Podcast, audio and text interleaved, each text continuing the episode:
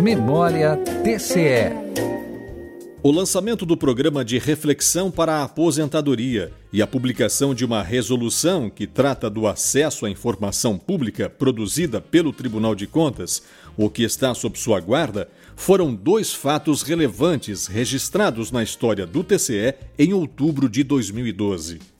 No mês de novembro daquele ano, o tribunal iniciou uma série de 16 encontros regionais que reuniu prefeitos e vices eleitos para o mandato de 2013 a 2016. Foi o TCE Orienta Itinerante, voltado para a capacitação dos gestores públicos municipais.